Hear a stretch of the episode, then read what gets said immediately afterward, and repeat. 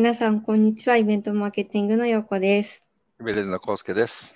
はい、えー9月22日金曜日、123回目のコースケ横のミュート解除始まりました、えーこの番組はイベントレジストの平山康介さんとイベントマーケティングの樋口陽子がイベントの中の人やプロをゲストにお呼びしてお話しする番組です。中の人、その道のプロだからこそ思うリアルな価値やイベントの魅力をお話しいただきますということで、はいあの、先週は、えー外にから、あの、ああレポート、お疲れ様でございました。あの、ちゃんと映せてましたでしょうか？あっという間に終わっちゃいましたけど。バッチリ映っておりました。あの後、美味しいグルメや出会いもあったのかな、なんて思いながらですね、見ておりましたけれども。はい。い。すごねいカオス感で。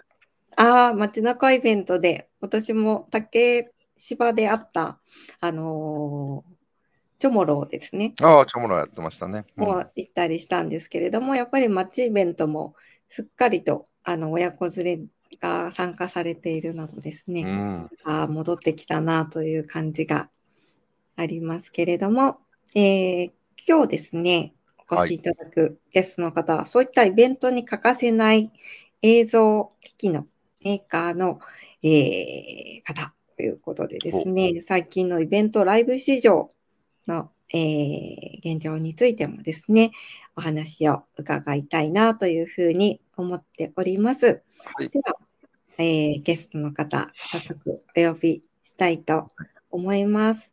えー本日のゲストはですね、えーディスガイズジャパン合同会社副社長、えー飯田浩二さんです。こんにちは。よろしくお願いしまはい、す。えーディスガイズジャパンのマーケティングオペレーションの担当の飯田です。えーはい日本の担当ですね。えーうんディスガイズっていうのはイギリスのメーカーなんですね。イギリスの、まあ、映像機器のプラットフォームメーカーみたいなうんあーうんものなんですけれども、そちらの、えっ、と、日本法人がですね、一昨年ちょうど立ち上がりまして、はい。まあ、その時からのメンバーということになります。よろしくお願いいたします。よよろしくお願いします。な日本では、あの、インタビューでね、お披露目されてっていうようなところで取材させていただいたりもしておりましたけれども、改めて今日は、あの、飯田さんのですね、えーキャリアとイベントの関わりっていうところから紐解きながら、ディスガイズさんが今、あの、携わっていらっしゃるイベントでの映像機器の活用のされ方みたいなところをですね、最新事例とともにご紹介をいただきたいなというふうに思っております。はい、よろしくお願いいたします。よろしくお願いします。いますはい。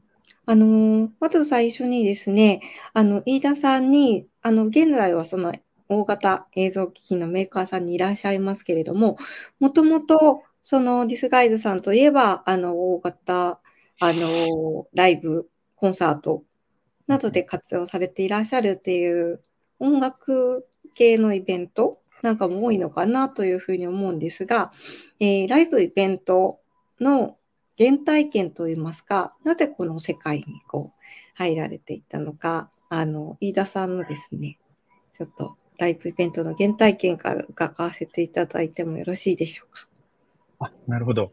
えっとですね、ライブイベントという意味で言うと、私、あの、中学生の頃ギター弾いてまして、やっぱり、うんあの、コンサートというのがイベントの原体験の一つうかなというところですね。で、大学生になりまして、えっと、音響のアルバイトなんかをしてましたので、あの、それで様々な、例えばモーターショーですとか、ブライダルとか、おー。あの、いろんなイベントの音響を、まあ、あの、音響って言っても自分がこうメインでオペレートするわけではなくて、アシスタントで走り回って、こう、ケーブルやったりとか、そういう係ですけどね、うん。アルバイトなんで。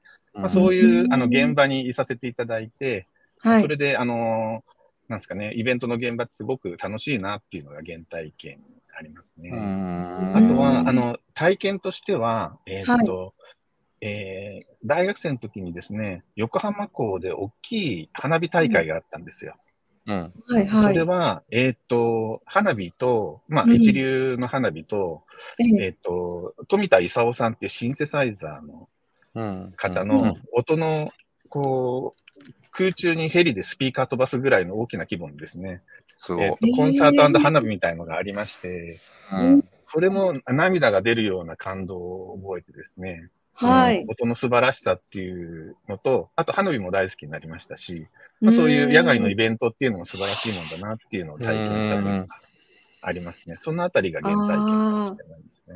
うん花火のエンターテインメントショーみたいな走りをだったんですかね、その時はああ、すごかったですね。それ多分、確かですね、3カ所、イギ、イギリスとオーストラリアと日本かなんかでやってる、そういうツアーだったんですね。そういう大きなイベントで、はい。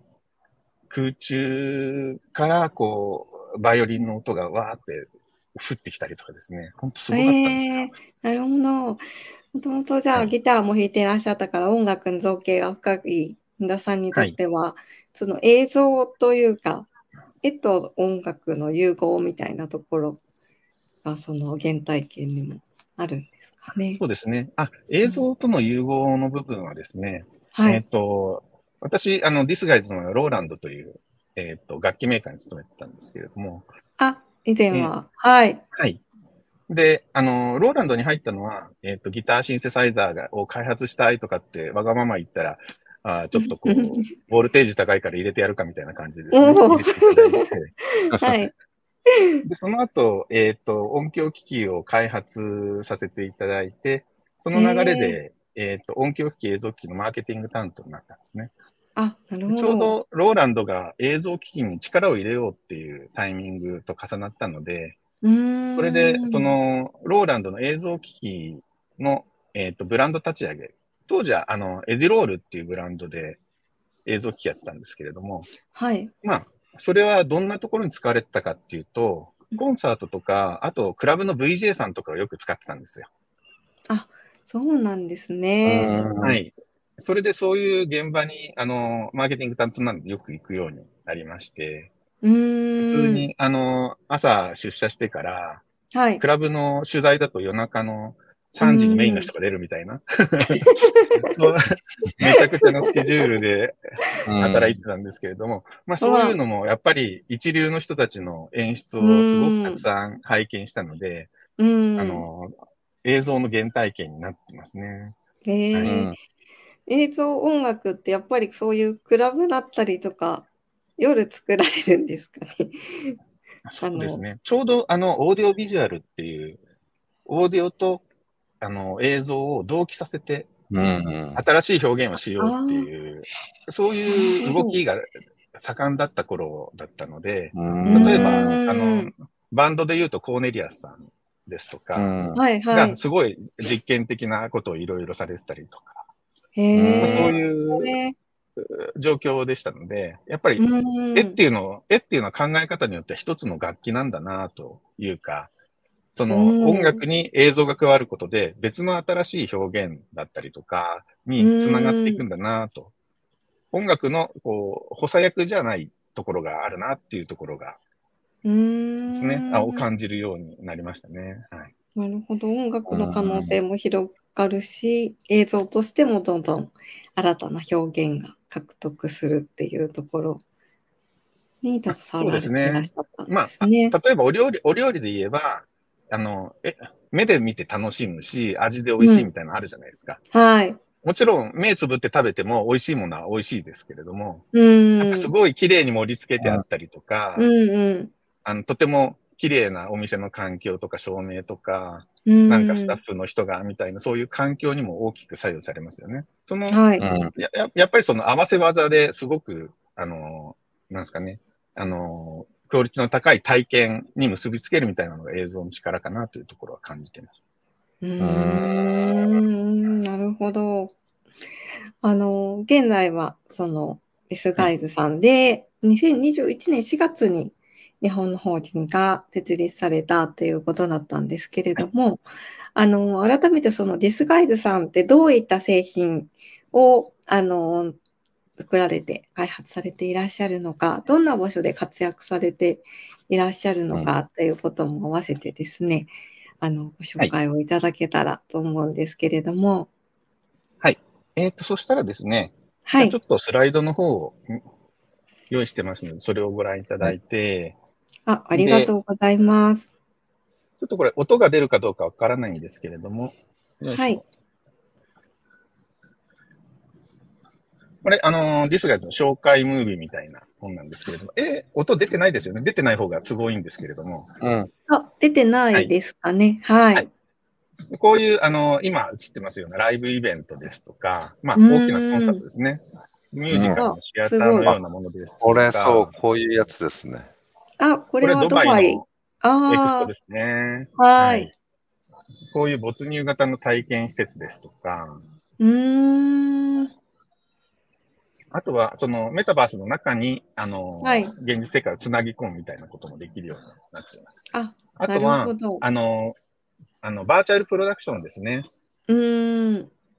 LED ウォールを使って、グリーンバックじゃなくて LED ウォールを使って、それで、あ,、あはいの、合成を行うと、リアルタイムで合成を行うようなバーチャルプロダクションに使われたりですとか。うーん。なので、まあ、あの、ライブイベントがベースになっているんですけれども、そうはいいう CG の世界、映像の世界と、あと、現実の世界をそう融合するみたいな、まあ、そういうのも。あの、得意な分野ですね。あとは、ま放送に使われたりとか、まあ、プロジェクションマッピングに使われたりとかですね。はい。うんそんな形で、結構、あのーものすごい高機能なメディアサーバーを中心としたメうーカーになって。ので、どちらかというと、あの、大きい現場が多いですね。ううーんん。。プロジェクターから LED まで。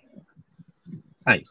様々。例え。ば、あのーメディアサーバーというと映像をまあ再生したりとか合成したりとかして出力するんですけれども、うーん。例えばフル、フル HD で 16K と同時に全く別々のものをいろいろな加工をしながら出したりみたいなこともできますし、うーん。そのすごい 16K と、あそう、そうなんですね。16K とをもう一つのスクリーンみたいに、えうー表現することもできるみたいな。本当だ。はい。まあこんな感じのですね。もともと、あの、ディスガイズっていうのは、こはいの2004年の U2 のツアーで、はいその映像演出やってたチームからのスピンアウトなんですね。ずっとだ、うーん U2 さんと一緒にコンサートを回られるチームの方が。独立されてっていうことなんですね。このバーティゴのツアーっていうのは、その、はい。大体コンサートっていうと、左右にアーティストを大きく映して、ちっちゃくしか見えないアーティストを大写しにするぐらいの映像の使われ方だったんですけれども、表情をすごい見たり。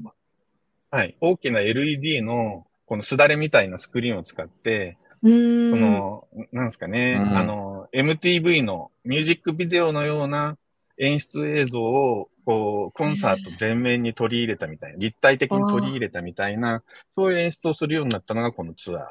ですごく当時話題になったんですよ。うーんでこれをやろうと思うと、えっと、はいあれですよね。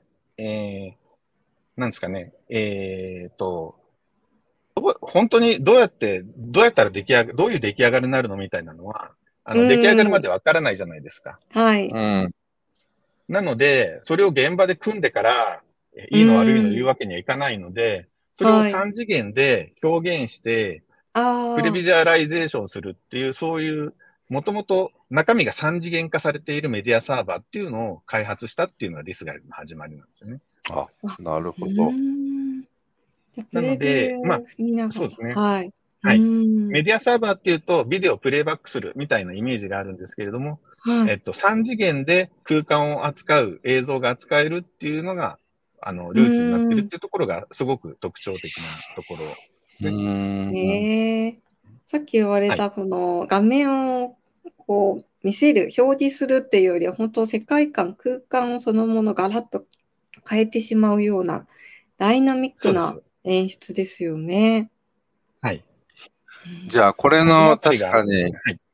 ビフォーアフターで大きな変化というか、こう技術の進化というか、それで空間演出がすごく進んだとか、それを使ってアーティストさんも映像作りやすくなったとか、演出作りやすくなったとかっていう、すごい大きなターニングポイントみたいなとこなんですかね。そうですね。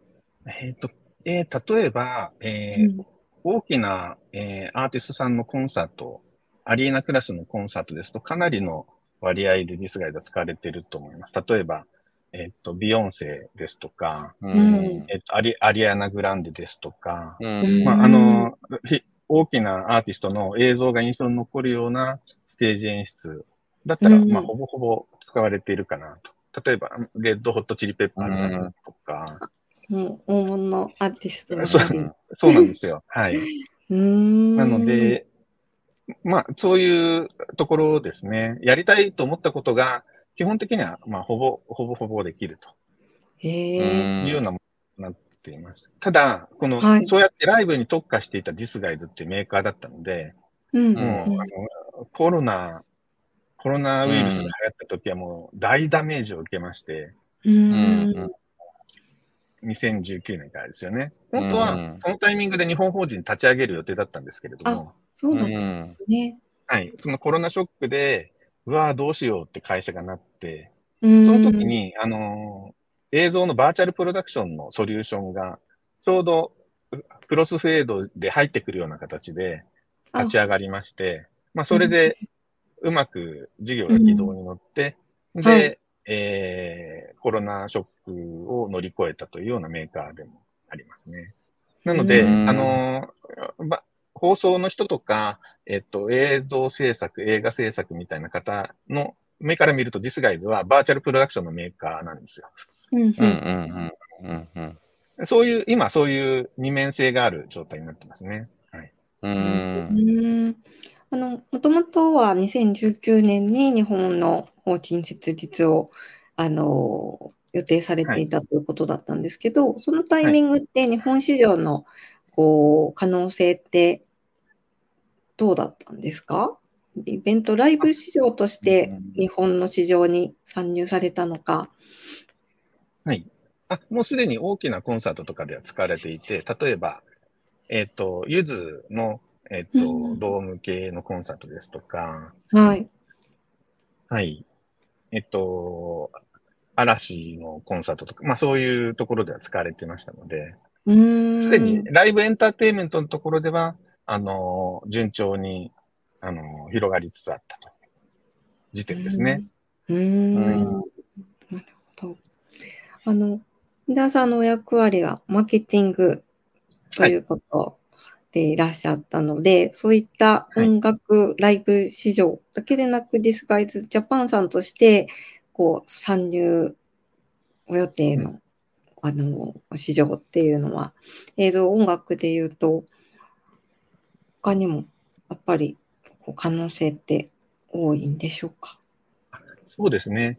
えっ、と、例えば最近ですと、その、没入型の、やっぱりこう、あの、体験、コロナショックが終わりつつあって、はい。体験型の、あの、施設ですとか、イベントとかっていうのが、あの、今増えてきていると思います。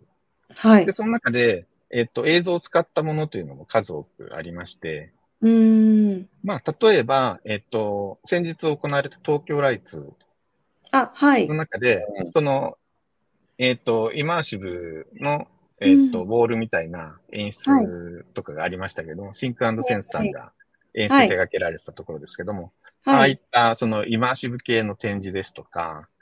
あと、ちょっとこれ、あの、海外の事例ですけれども、あ、はい。スライドの方、えーっと、用意しすぎてて選ぶのが大変だわ。はいたくさん。これ、あの、イルミナリウムという、えーっと、アトランタ、ラスベガスで、今回トロントができたのかなそうやって、あの、広がりつつある、あの、施設なんですけれども、これは、あの、お大きなスクリーンで囲われた環境を作って、その、あの、その場自体を体験するみたいな、うーん。こういう、例え、ば、そのスクリーンに映すのは、そうこういうサバンナの、えーええ大自然だったりとか、宇宙であったりとか、はい。まあこういう様々なコンテンツで、まあそこに行ったらどんな気持ちになるだろうみたいなのを体験するような、そういう本当に没入型イマーシブの施設なんですね。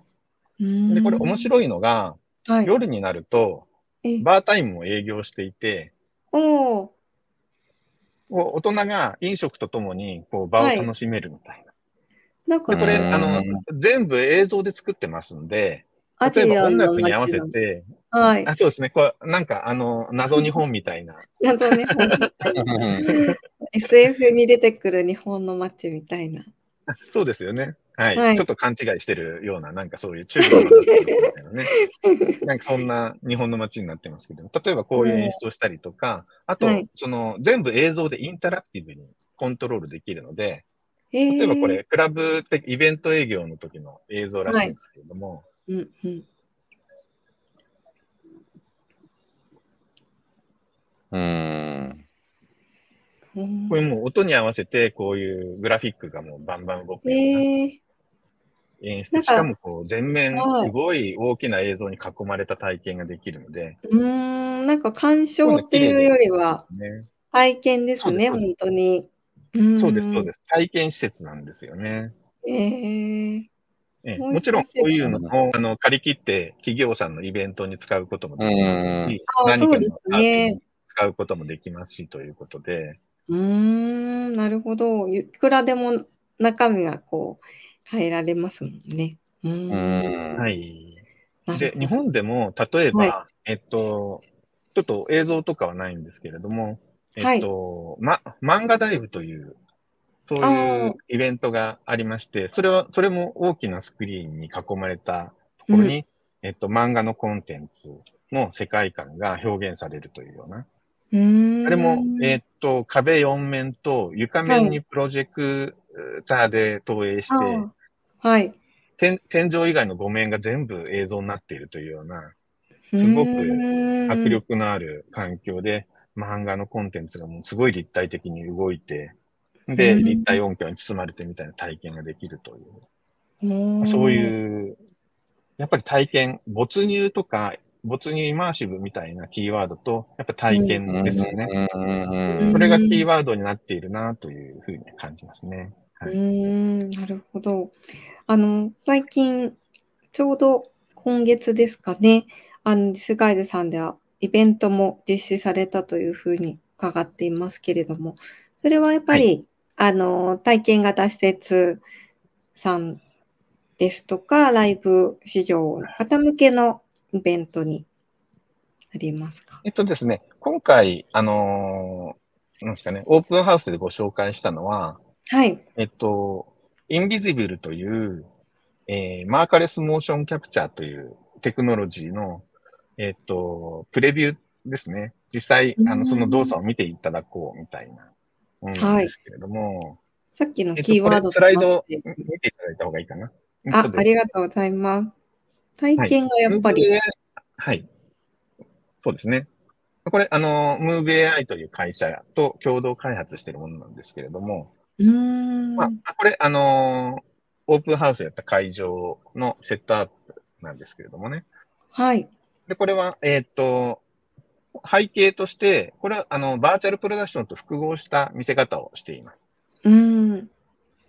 で、えーっと、バーチャルプロダクションのその LED の壁床の中に CG のコンテンツがありまして、で、こう白い T シャツの方立ってると思うんですけれども、はいこの。ステージの、まあ、上に、スタンドに立ってる、えっと、カメラが6個あありましてですね。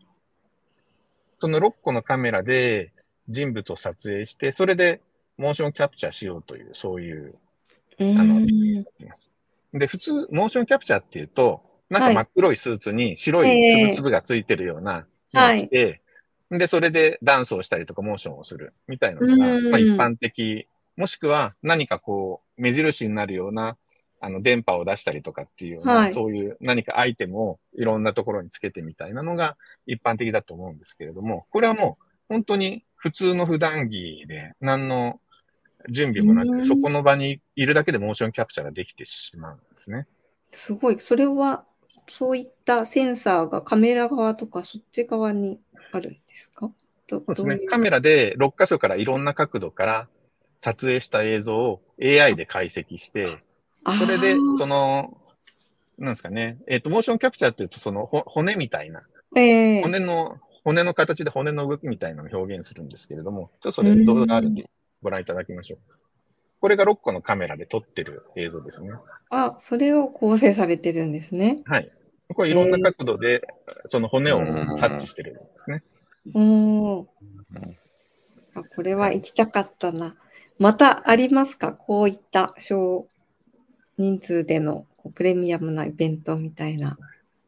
そうですね。はい。またまた、あのー、引き続きやっていきたいと思いますけれども。はい。なので、その動きに合わせて光の部分をコントロールしたりとか。はい。あと、こうやって CG に置き換えて、はい。CG のアバターが動くみたいなこともできると。うん。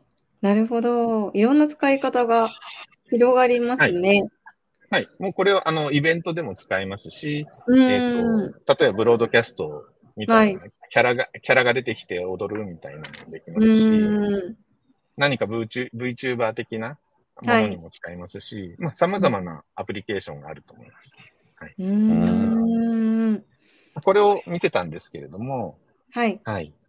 で、まあ、あのー、今回は特に、その、体験していただきたいっていう、あと、まあ、個別にお話しさせていただきたいっていうのもあったので、オープンハウス形で、あのー、まあ、あのー、人数としては、えー、実際登録していただいたのは100名ぐらいですかね。で、ちょっとすごい大雨の日だになっちゃったので、実際いらしたのは80名ぐらいなんですけれども、雨にしては、それでもすごい。はい。感染率は低いかなというところですね。えー、ありがとうございます。はい、今回、駆け足でいろいろと、ね、あの、最新の映像の世界についても教えていただきましたけれども、あの、イマーシブとか体験とかですね、あの、合成技術の最後素晴らしい、あの、ショーも見せていただきましたけれども、あの、また、これからもそういったイベントだったりですとか、今度インタービューとかなどでも拝見すること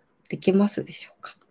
そうですね。えっ、ー、と、インタービューではですね、はい。えー、おおそらく、リスナーズの単体出展というのはないんですけれども、うんうんいついくつかの会社さんと協力してですね、いくつかのブースの方に協力する形で、はい、おそらく 3, 3箇所ぐらいで展示があるんじゃないかと思います。わかりました。ちょっと楽しみにして、事前情報を入手し、また、あのー、発信していきたいと思いますので、はい、イベント、はい、それぞれ、はい、それぞれ内容が異なるので、あ、そうなんですね。楽しみいただけるんじゃないかなというふうに思います。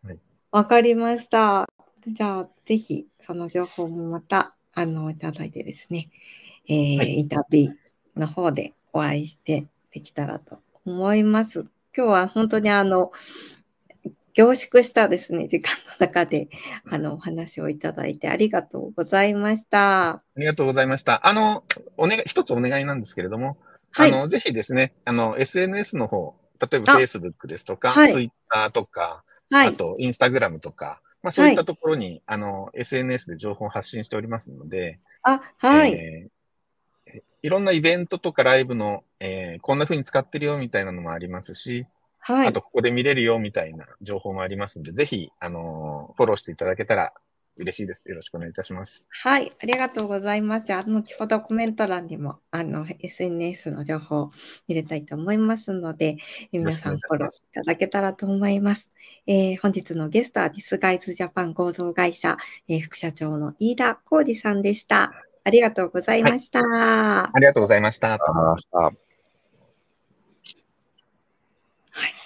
ということで、最新の映像の世界を、えー、ごご紹介いただきました。はい。